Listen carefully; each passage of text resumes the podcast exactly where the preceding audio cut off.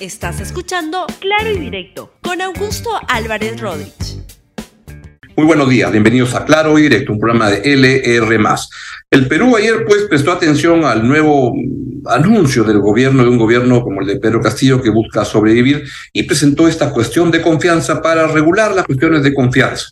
Mi interpretación es que simplemente es una movida más para ir a un choque con el Congreso y un gobierno en modo sobreviviente. Pero yo quiero, eh, pensé en quién, a quién puedo invitar para comentar estos asuntos y me pareció que pocas personas son tan pertinentes en este momento como Marisol Perestello, porque ha sido congresista, ha sido ministra, porque conoce de derecho y conoce de política. Marisol, te doy la bienvenida. Muy buenos días aquí en Claro y Directo en el R. ¿De qué se trata eso?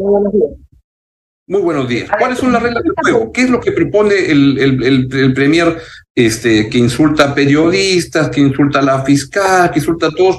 Esto llama a la OEA y le dice, acá hay un golpe estaba en marcha. ¿Dónde estamos? ¿Esto es parte de eso o es legítimo que el gobierno haga lo que está haciendo? Es ilegal. O sea, tenemos que empezar por, dejar, por dejar eso muy claro. no existe hoy una base legal que habilite al Consejo de Ministros en la persona de, de, del presidente de Ministros o de Torres para presentar una cuestión de confianza para medidas legislativas o proyectos de ley. Hoy no hay base legal para eso y por lo tanto el Congreso debería desestimarlo sin llevarlo a debate, porque no hay base legal. Yo, es como que yo presentara un proyecto de ley hoy día. La respuesta que tendría que dar el Congreso es ya se equivocado 10 años, ¿no? Ya no procede. Este, es igual. El, el tema de la cuestión de confianza se reguló, se desarrolló el artículo 133 el año pasado en octubre. En realidad no había necesidad de hacerlo, pero como se jala, se jalonea la norma a través de la interpretación, cuando mm, el Congreso decidió zanjar el tema y decir, oye, al Ejecutivo lo del Ejecutivo y al Legislativo lo del Legislativo. Tú no puedes plantear cuestiones de confianza para eh, empujar un proyecto de ley o para que el Congreso apruebe una ley en un sentido o en otro sentido. Eso se aprobó una norma en octubre, se desarrolló a nivel del reglamento del Congreso de la República en el mismo sentido, ¿no?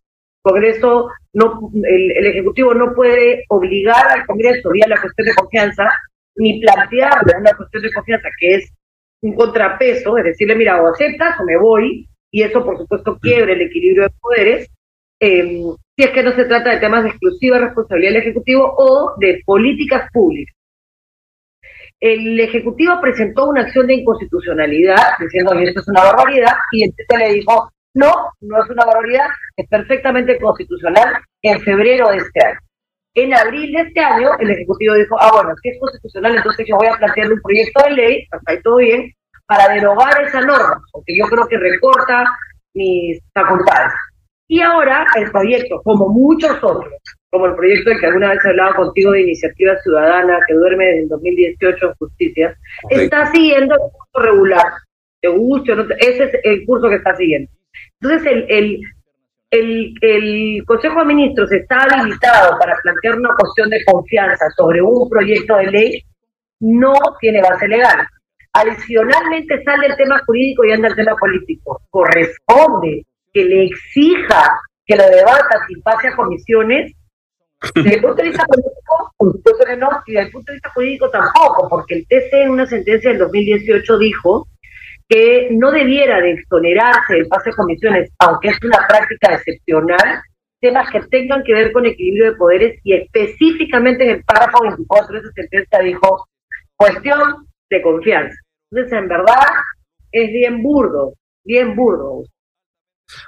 Ahora, entonces, ¿qué es lo que pasa? Porque el gobierno no es que carezca de, capacidad de asesoría jurídica, tiene en el, en el, gabinete un ilustre constitucionalista como el doctor César Landa, que ha sido presidente del Tribunal Constitucional y sabe de estas cosas, tiene este, amigos hoy día constitucionalistas que lo apoyan, que lo ayudan, tiene este mucha gente amiga, ¿por qué esta gente no le dice, oye, esto no, no procede, pues venga este otro día, señor, porque esto no, no, se puede?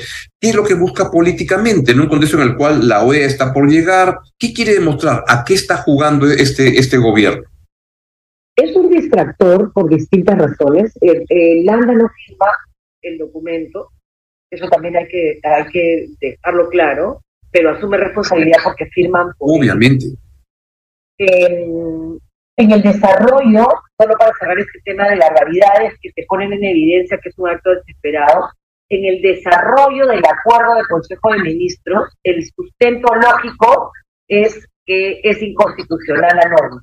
¿Cómo es posible que un Consejo de Ministros diga que una norma es inconstitucional y que por eso quiere derogarla, cuando el único que puede pronunciarse sobre esta inconstitucionalidad es el TC y el TC ya dijo que es constitucional?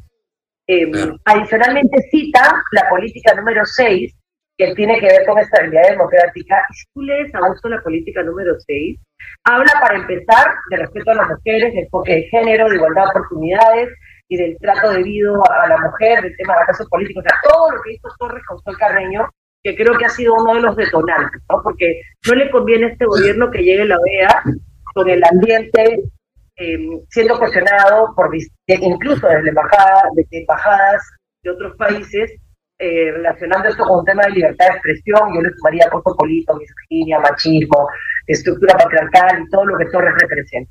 Entonces, ¿qué cosas hacen? Dedían la atención a otros debates. Súmale a eso que viene la OEA y quieren un debate más político que de lo que estamos acostumbrados hoy, que es del de lo pintoresco, de lo anecdótico, de lo ridículo, que sería hasta gracioso si no estuviera impactando y destruyendo la vida de todos, de nosotros como nación.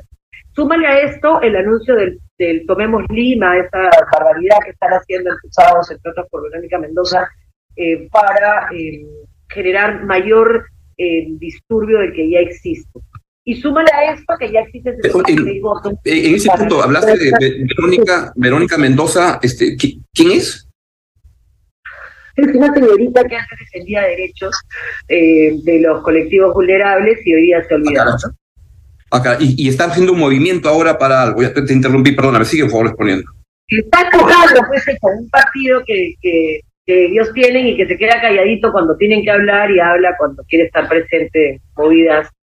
Eh, me da pena, ¿no? Porque yo creo que es sano en democracia que, que piense distinto eh, porque eso te enriquece, pero, pero piensa distinto y actúa en consecuencia.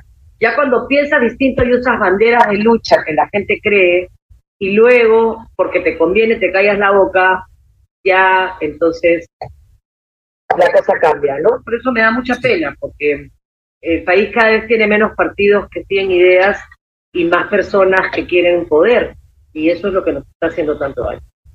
Porque además, no sé si lo veo así, pero el, Perú merece y requiere una, una izquierda inteligente, con principios, moderna, y requiere una derecha con principios, inteligente y moderna. Y a veces siento que no tenemos ninguna de las dos. En medio estamos todos los habitantes de esta desconcentrada villa mirando que no nos gusta el Congreso, no nos gusta el gobierno, no nos gusta, ni no nos gusta nada. Entonces, ¿Qué se puede hacer? ¿Sientes que estamos entrando como en momentos que es más de lo mismo o que, o que, o que esta, este lanzado, esta cuestión de confianza, te hace ver un gobierno que quiere ir más al choque y que, y que quiere empujar más las cosas?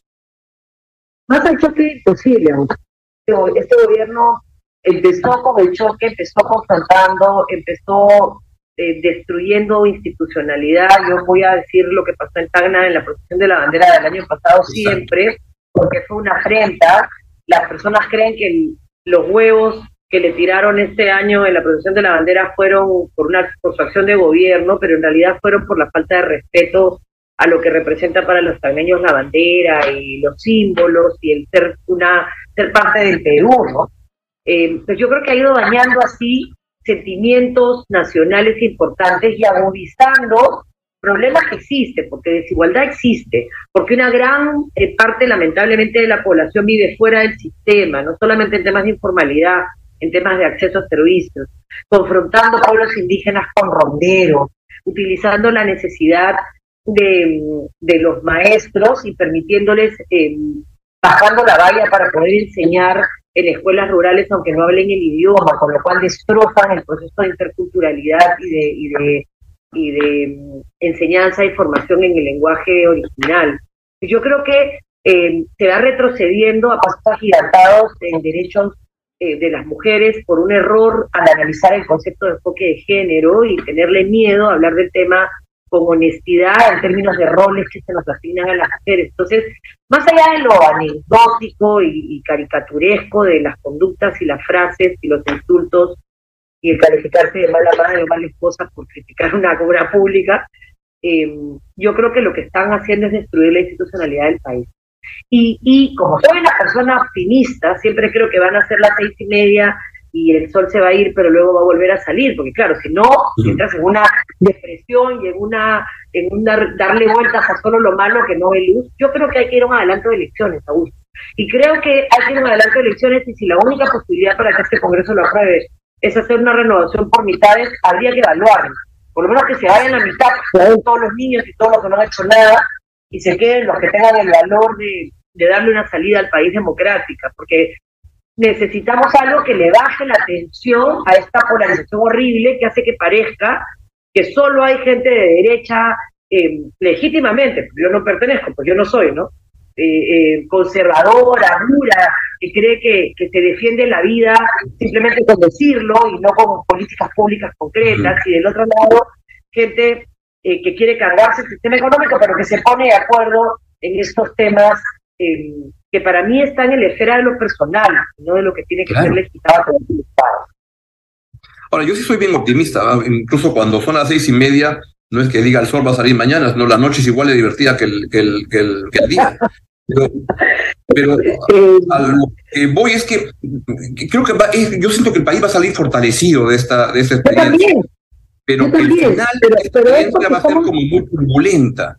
Va a ser como, como ese dicho de los franceses que ya dicen que a veces es mejor un final de horror que un horror sin final y que no es escrito cómo va a acabar esto, porque yo no veo orden ni el Congreso, ni el Ejecutivo para organizar algo. Esa idea de que vengan de la OEA cinco cancilleres de gobierno que están más fregados que Perú, con problemas de corrupción más graves y que nos vengan a decir cómo arreglar los problemas, yo le diría al señor Cafiero Argentina, anda, anda, ¿por qué no arregla ¿Cómo hacen para, para que roben menos en, los gobiernos de Argentina? Han de estar venidos acá cómo manejar las cosas, pero esto va a ser muy desordenado, pero que vamos a salir muy fortalecidos en el futuro, pero que eso requiere liderazgos políticos nuevos. ¿Observas que esto puede estar surgiendo? Mira, yo coincido contigo, ¿no? la noche tiene la, la ventaja de que te permite ver otros ángulos, pero sí creo que la desesperación aún estoy en donde no, no me permito caer en términos personales, creo que como país tampoco deberíamos, em, siempre te da salida desesperada, ¿no? Entonces, em, cuando tú ves una marcha y en esa marcha el insulto es la característica, el desacreditar al otro, cualquiera sea la marcha, algo no está funcionando. Entonces, lo único que yo espero que podamos evitar es una confrontación entre peruanos. Ya la confrontación entre el Ejecutivo y el Legislativo está, el, Ejecutivo tiene un legislativo a su medida, con excepciones, pero la regla es que como colegiado no tienen, tienen tan poca legitimidad como el Ejecutivo, tan poca credibilidad como el Ejecutivo, y han hecho tan poco para resolver el problema como el Ejecutivo. Yo creo que son parte del problema.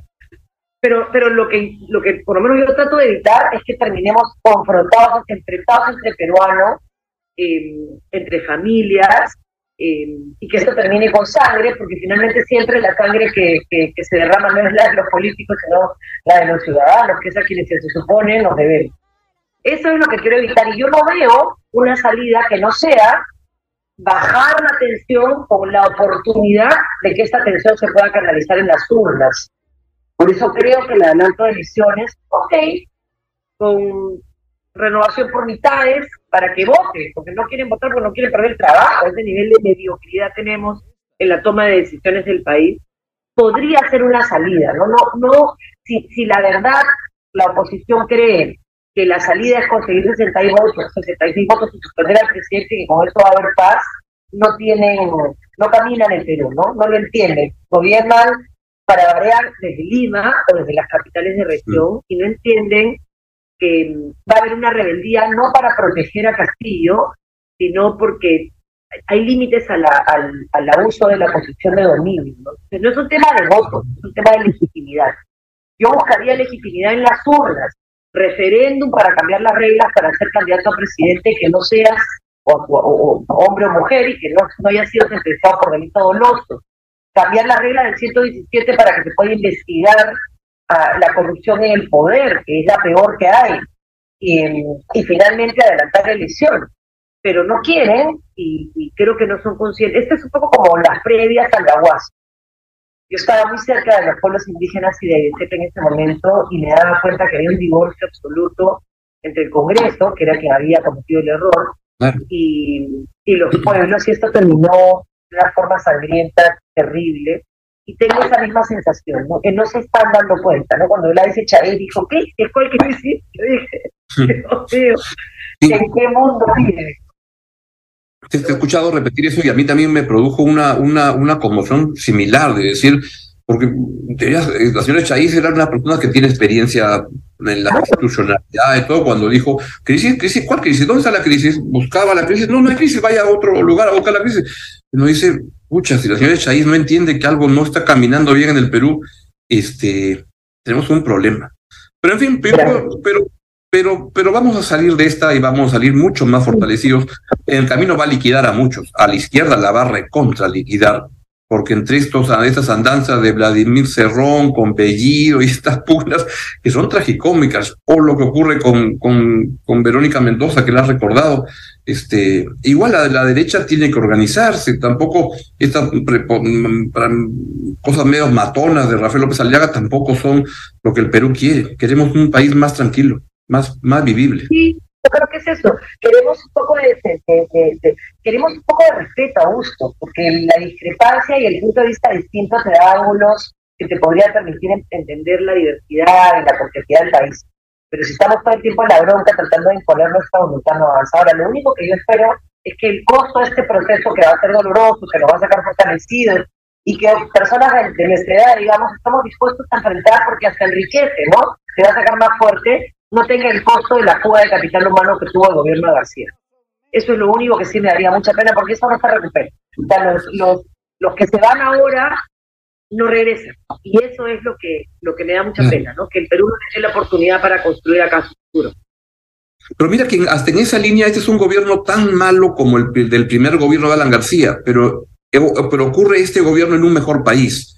Hoy en día es un país con más institucionalidad, hay un banco central, una defensoría, hay reguladores, hay este, hay medios de comunicación que están dando la, la, la, batalla. Es un mejor país, es un país más sólido y que y además, digamos, que, que Alan García era un presidente que se le, su primer gobierno se le podía criticar mucho, pero era inteligente, digamos, allá que hacía. Pedro Castillo, ¿qué te puedo decir? ¿Qué te puedo decir?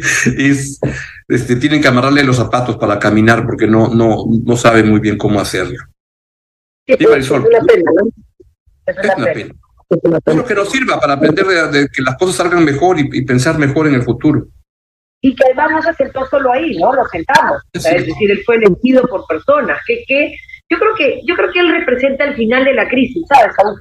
La la crisis vino sosteniéndose sosteniéndose efectivamente esa institucionalidad que como bien señalas, le, prendes un poquito de luces algunas estrellas por ahí, te iluminan esa noche, este, esta, esta crisis política casi constante que vivimos los últimos 20 años da como consecuencia el fenómeno Castillo. O sea, creo que es el fin, ¿no? Y, y te das un contrastolazo y de acá, de acá para arriba. Entonces, lo que hay que hacer es demostrarle a la gente en el corto plazo que estamos en ese este. Y es, ese mensaje es el que el que habría que pedirle al Congreso, ¿no? El mensaje de, esta es la ruta, vamos a hacer un adelanto de elecciones, vamos a vacar a Castillo en el interín, Vina se tiene que ir por las mismas razones que lamentablemente se fue Muñoz, pues las reglas son para todos y deben aplicarse con la misma firmeza. Y en entre tanto entrará este presidente del Congreso o otro que se elija para ir a un proceso electoral transparente. Cambiaremos las reglas que haya que cambiar para que sea transparente y no deje ninguna duda, y, bueno, vamos, ¿no? Yo creo que eso puede darnos un año, un año y medio de aire y de tranquilidad para que la gente por lo menos diga, oye, podría ser, vamos a ver. Pero ahora se necesita valentía, ¿no? Ojalá. Pero mira que tú dices que Pedro Castillo es la expresión de, de, de este concolón, de esta olla putrefacta que estamos teniendo de degradación institucional, pero también el Congreso.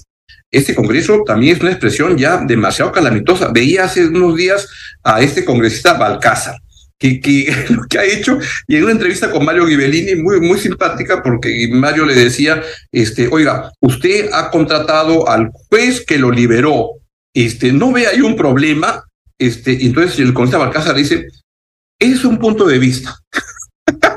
¿Cómo que un punto de vista? ¿Cómo que un punto de vista? Es que, estamos normalizando tanto, estamos, hemos normalizado que una persona que ha atacado sexualmente a una trabajadora siga en el Congreso dándonos lecciones de moral. O sea, yo, yo, yo felizmente estoy en el Congreso porque no sé si me pararía en la puerta de su oficina esperando todos los días a, no sé si pegarle, porque estoy en contra de la violencia, pero por lo menos a recordarle que tiene que irse a su casa. yo creo que no, no, como todos los días hay un capítulo nuevo de la telenovela, no podemos ir ah. dimensionando el daño al país que le hace un presidente del Consejo de Ministros calificando a la madre esposa, o sea, el, digamos, si, hubiera, si hubiera dicho que es lo peor que puede pasar, alguien es machista y misógeno, está que es estupidez. Entonces, eh, mm. tenemos pues todas estas cosas que hacer y son retos importantes. Yo creo que están surgiendo liderazgos, eh, aún son juveniles, creo que hay unas ganas de comprometerse de cuarentones que están un poquito alejados de la política y que nadie quiere entender que el espacio en política que tú no llenas lo llena otro y que le estamos dejando el país a ladrones, corruptos, narcotraficantes. Entonces hay que entrar, pues. ¿Es lindo el mundo de la política? Por supuesto que no. Te insultan en Twitter, te califican, se meten en tu vida privada. Pórtate bien, pues. O sea, pórtate bien. Cuando hablas de liderazgos nuevos, sigamos terminando, no se preocupen en el switcher, pero liderazgos nuevos son gente joven, pero también hay jóvenes que son, tienen una mente de hace, pero retrasadísima y anquilosada, y que son decepciones en el Congreso penosas, y hay gente joven muy valiosa que ha aparecido. Y hay gente mayor, yo voy a defender al grupo de los sesentones que, que queremos un país este, diferente y bueno, y que podemos contribuir a, a crear un mejor país. Tú también. Aunque tú no estás en los debo precisar, debo hacer la para encajar en lo que dices, es, la juventud de las fuerzas morales de José Ingenieros, ¿no? O sea, es esa rebeldía contra lo que en, teoría no va a cambiar. Y, yo creo que eso es lo que este país necesita. Creo que necesitamos confiar en que las cosas pueden ser distintas y trabajar en ese sentido. Si todos nos damos por vencidos, entonces todos van a pagar una coima constantemente por la multa. Y no, y no, porque si no te revelas desde la conducta y el ejemplo, la cosa no va bien. Tienes razón, yo creo que somos un país en el que nadie sobra, eh, pero necesitamos estar dispuestos a estar juntos y no elegir con quién estar, que es el tema. ¿no? Muy bien, querida Marisol, pues que tengas un gran día y miremos con optimismo las cosas que se van a poner mejor, aunque antes se pondrán peor antes de pero van a mejorar. Muy bien. Mejor. Muchas gracias, Augusto. Un abrazo, Marisol. Bien, y a todos ustedes, gracias por acompañarnos en esta interesante entrevista y nos vemos mañana. Chao, chao.